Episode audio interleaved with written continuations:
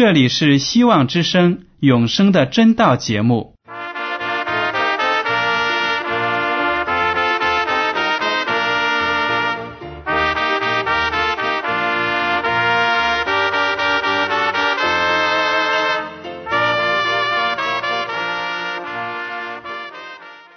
亲爱的听众朋友们，你们好，我是艾德，很高兴今天能和你们在永生的真道这个栏目中见面。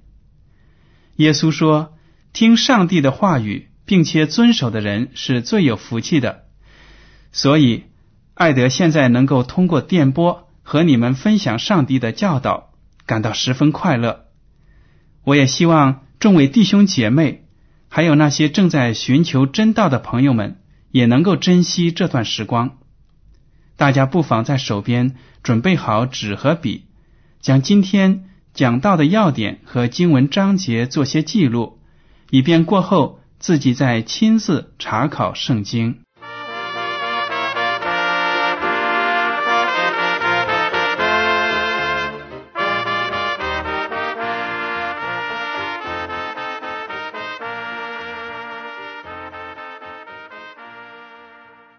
听众朋友们，今天我要跟大家讲的题目是“不可亵慢我们的主”。我们都知道，凡是有修养、有教养的人呢，在待人接物上都是很有礼貌的。有的时候呢，说起来也好笑，我们在自己家里可以随意的放松，爱怎么样就怎么样。但是当有客人来到的时候呢，我们就会彬彬有礼，特别是在外面。去应聘的时候，或者在一个重大的场合，大家都是小心翼翼的，希望给对方呢一个好的印象。我们做人在外交上这样子小心，同样呢，我们在敬拜上帝的时候呢，也是要小心翼翼，把自己崇敬的心情呢完完全全的献给上帝。在圣经当中呢。有这样的教训给我们每一个人，那就是一些人呢，在圣殿里面随随便便的来到耶和华上帝的面前，没有按照上帝的意思呢来敬拜上帝，这个时候呢，灾祸就降临在他们身上了。我们今天就从旧约的立位记来找出一个例子来，立位记第九章二十三到二十四节。摩西、亚伦进入会幕，又出来为百姓祝福。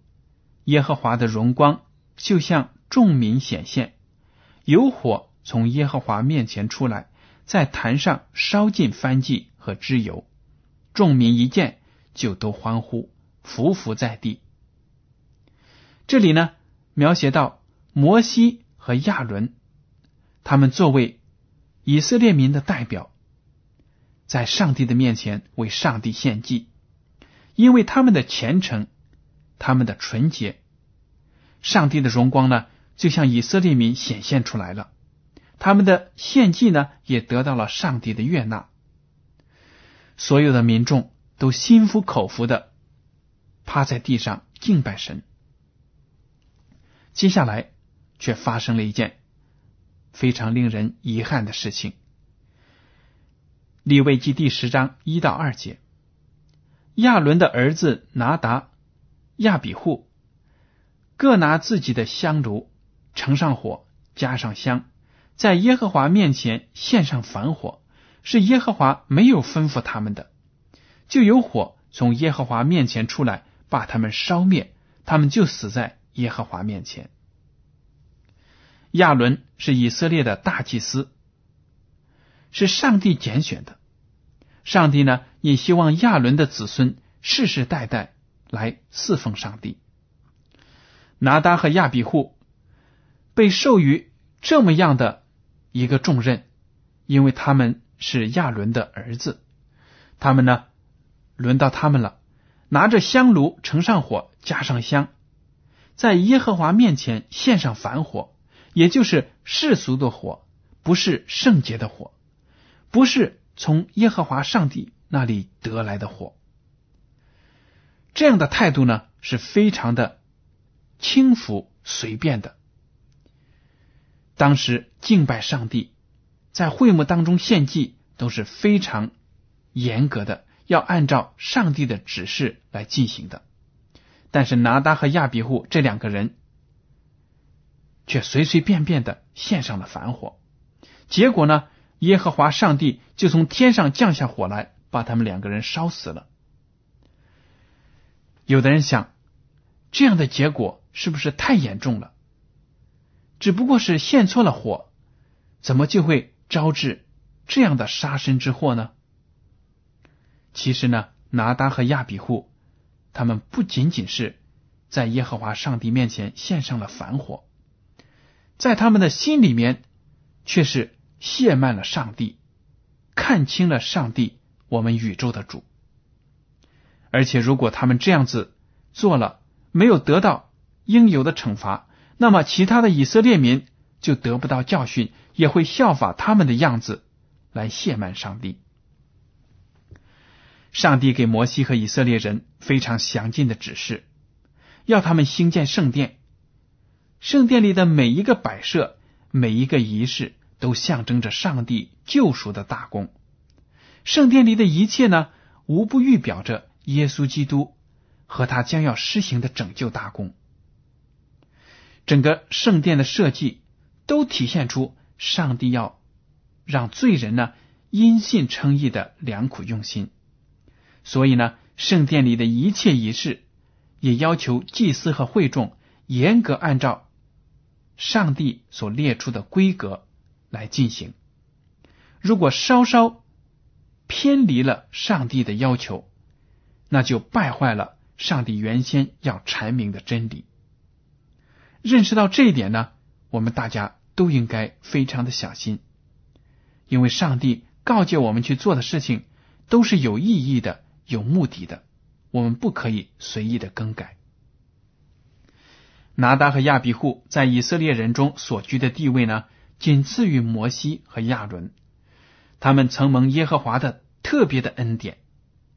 得以呢和七十个长老一同在山上瞻仰到上帝的荣耀，但是呢，上帝并没有因为这两个人他们的地位在百姓当中相当的高，就原谅或者轻轻的放过他们的罪行。这两个人正因为他们享受着很多的特权，倒使他们呢他们的罪更加的严重。因为他们是明知故犯，因为人领受了大光，领受了真理，又同以色列人的首领一样呢，得享上山与上帝交往，跟上帝有亲密的关系，并且要住在他荣耀的光辉之中，那么就不可以随随便便的犯罪。犯了罪之后呢，肯定要得到上帝的惩罚。我们作为上帝的仆人，不要觉得上帝拣选我们为他做工，那么上帝就会偏袒我，他就不会严格的刑罚我。不是这样的，这种思想呢是一种可怕的错误。当上帝把真理的光和侍奉他的特权交给我们的时候呢，他要让我们这些人能够结出圣洁的果子。有好的行为，与我们所得到的亮光和荣誉呢相称，不然的话呢，我们就不能够讨上帝的欢心。上帝所赐的福气和特权，不应该让你和我有一种疏忽的放肆的感觉，觉得既然上帝这么信任我，那么我就可以随心所欲的行事。不是的，我们更应该呢。谦卑小心，正因为我们得到上帝的光照，我们更应该看到上帝的伟大和我们的微小和污秽。上帝赐人一切有利的条件，乃是为了激发我们的热心，督促我们努力的遵行他的旨意。我们自己呢，在生活当中确实是常常的犯错。自由主义的思想呢，往往会令我们呢随心所欲的行事。在我们现在的基督教会，也发生了很多不应该发生的事情，因为这个世界呢，越来越多的重视个人的权利，还有呢，就是一个人的自由，甚至呢，自由到连圣经中明令禁止的罪恶呢，都在教会里实行。比如说同性恋，同性恋是受到圣经谴责的一种。性行为，但是呢，在美国、在欧洲、在其他的一些开放的发达国家，同性恋婚姻竟然在教会里得到了承认。当然，并不是说所有的教会都承认，一些非常自由的、开放的那些基督教派呢，不严格的按照圣经的诫命来执行，随随便便的呢就承认同性的婚姻。甚至呢，还有同性恋的牧师，作为同性恋本身是一个罪人，却被案例成牧师或者主教，这些都是在上帝的眼中呢看为恶的行径。格林多前书第六章第九节说：“你们岂不知不义的人不能承受上帝的国吗？不要自欺，无论是淫乱的、拜偶像的、奸淫的、做恋童的。”亲男色的、偷窃的、贪婪的、醉酒的、辱骂的、勒索的，都不能承受上帝的国。上帝明明的把这些罪行罗列出来。如果我们不摒弃这些罪行，那么等待着我们的就是毁灭，被上帝抛弃，不能够进入上帝的国。这个世界呢，对罪越来越有。容忍的心，好像觉得那是你个人的享受，只要你不影响到我的自由，那么随便你怎么样，我都不在乎。从这一点就看得出呢，我们的世界真的是非常的败坏了，已经没有了原则，没有了上帝所设立的道德。有些教会呢，不顾圣经中上帝亲自的教导。他们自行呢宣布上帝的律法，甚至是十诫全部废被废除了。这些基督教呢，有些基督徒呢就声称，只要一个人信耶稣做基督徒，那么他就不再受上帝的律法的约束了，甚至是再犯罪呢，也照样可以得救，哪怕是罪行呢不不忏悔也能够得救。这种理论呢。就是所谓的一次得救，永远得救，这是不符合圣经的。这也是人自己点燃起来的俗火，不是来自上帝的真理。许多基督教会呢，错误的认为十诫呢，特别是第四条守安息，这是律法主义，所以呢，基督徒不应该遵守犹太的律法。罗马天主教会呢，甚至凭着自封的权柄，说他的权柄呢，甚至高过圣经。他们就将每周第七日的安息日改换到第一日的星期日。上帝的神圣的律法呢，就这样子被赤裸裸的玷污了。我们都知道，上帝的十诫是颁布给人类的道德的标准，每一条律法呢，都表示着。我们要爱上帝，要爱其他的世人。十诫跟其他的旧约的那些祭祀的律法呢是不一样的，因为祭祀的那些律法呢都是预表着耶稣基督。当耶稣基督来到这个世界上，在十字架上牺牲的时候呢，那些祭祀的律法都已经变得无效了，因为耶稣基督才是上帝的羔羊。他应验了那些律法所预言的，当然呢，那些律法就自然而然的被废除了。但是，上帝的十条诫命却是道德的法律，是审判人的标准，所以根本呢不能够被废除掉。在新约的雅各书第二章十到十一节这样写道：“因为凡遵守全律法的，只在一条上跌倒。”他就是犯了重条。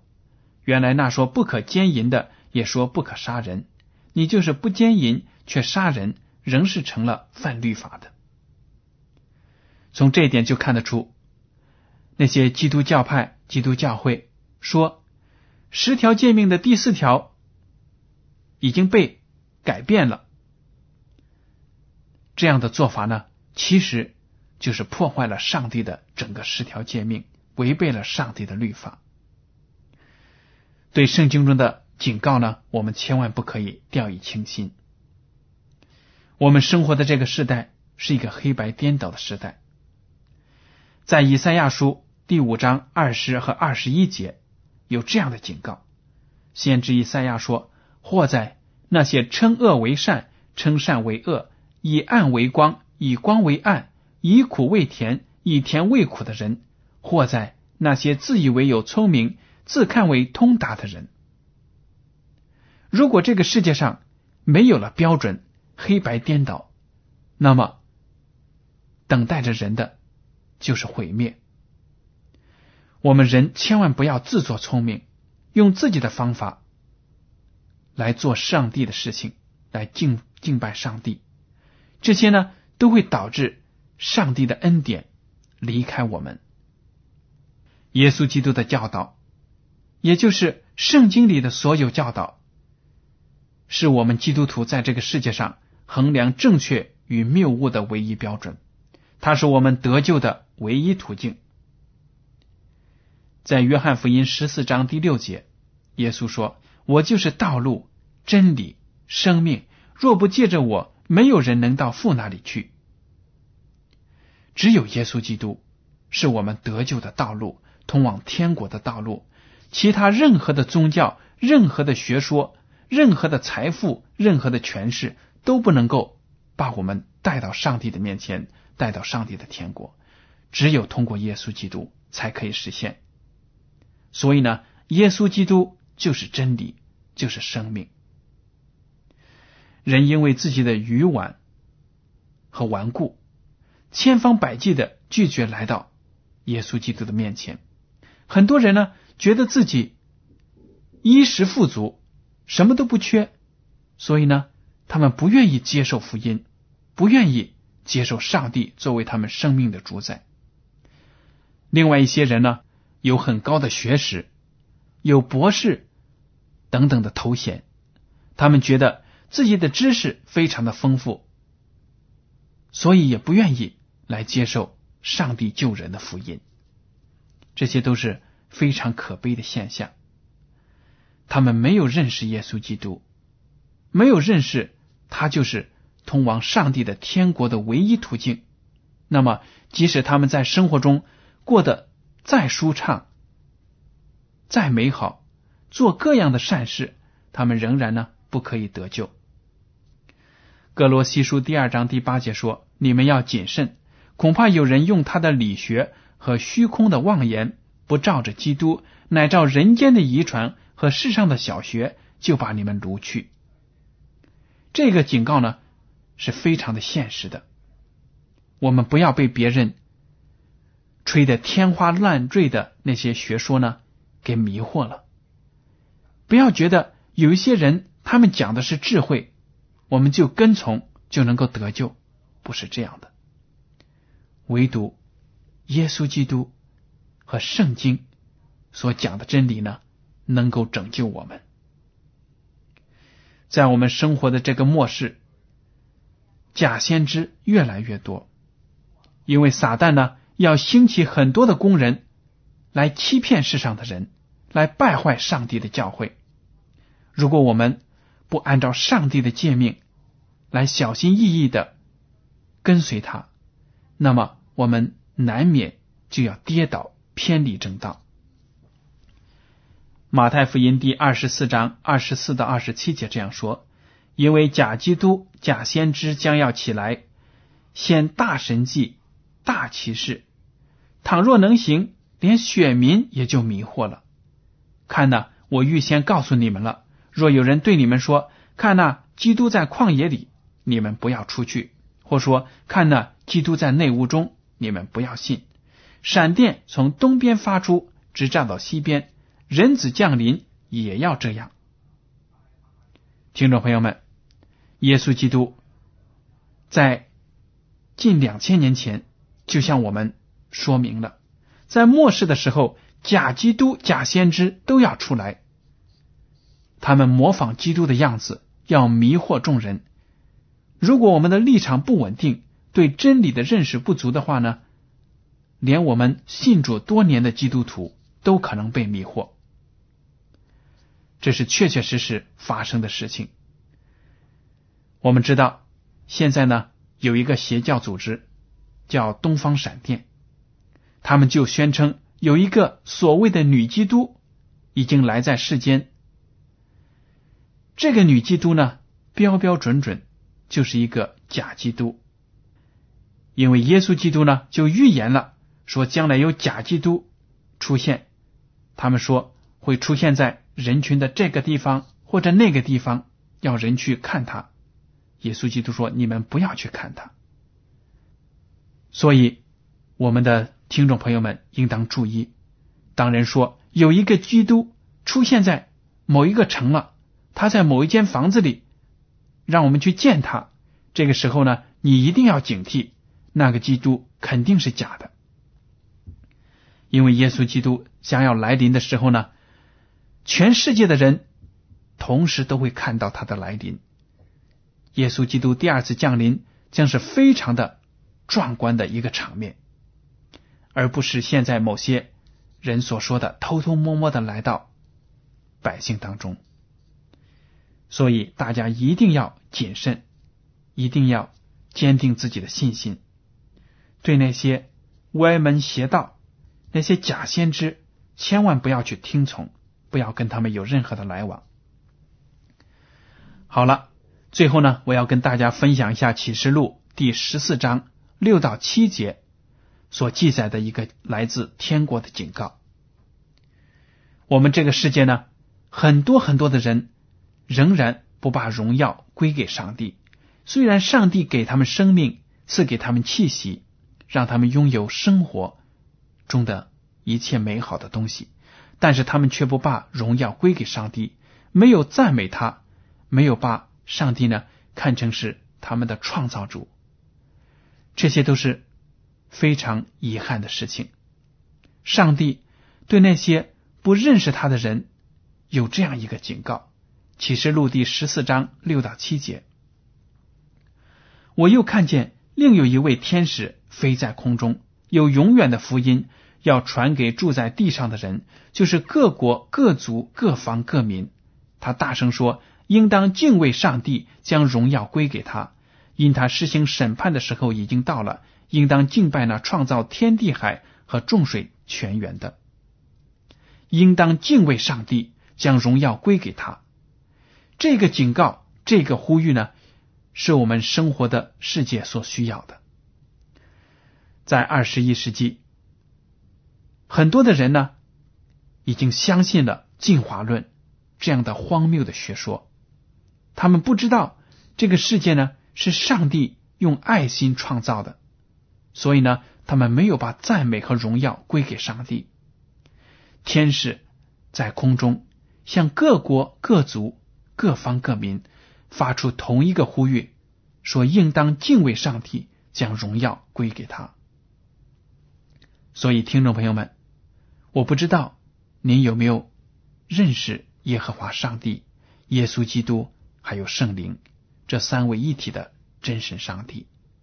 如果你还没有认识他，那么你就应该向上帝祷告，求圣灵开启您的心智，让您知道呢，耶和华上帝是爱你的，是拯救你的。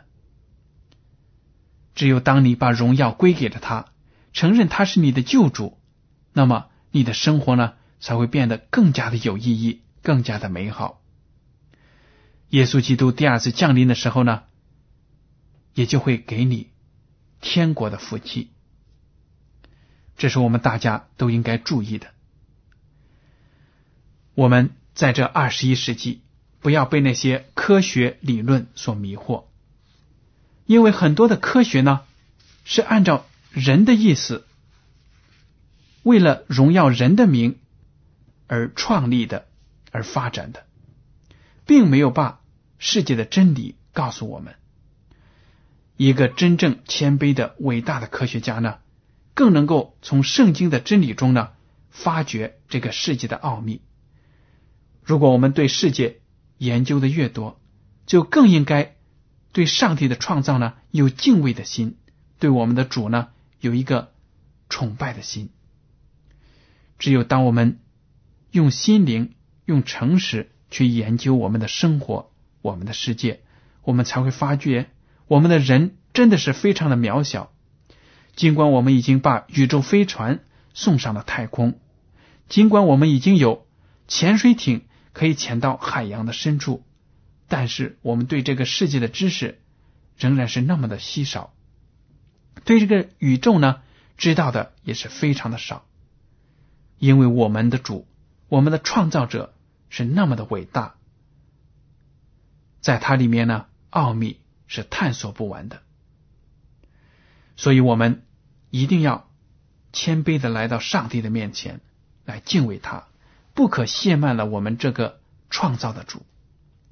作为基督徒呢，我们也有责任，要按照上帝的诫命来把荣耀归给他，爱上帝，爱人，不可以按照我们传统的做法、人的理论来改变、篡改上帝的律法。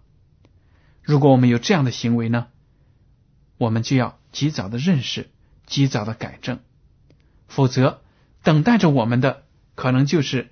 像亚伦的儿子拿达和亚比户所遭受的那样，从天上来的惩罚的火焰，这样的结局呢，是你和我都不愿意看到的。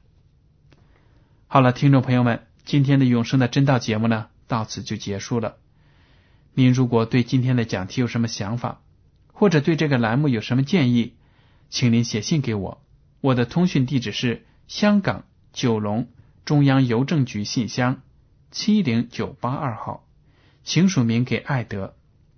爱是热爱的爱，德是品德的德。为了帮助大家学习研究真道，我们还开设了圣经函授课程，欢迎您写信来报名参加。好了，今天的广播节目呢，到此就结束了。爱德感谢您收听今天的永生的真道，愿上帝赐福你们。我们下次节目再见。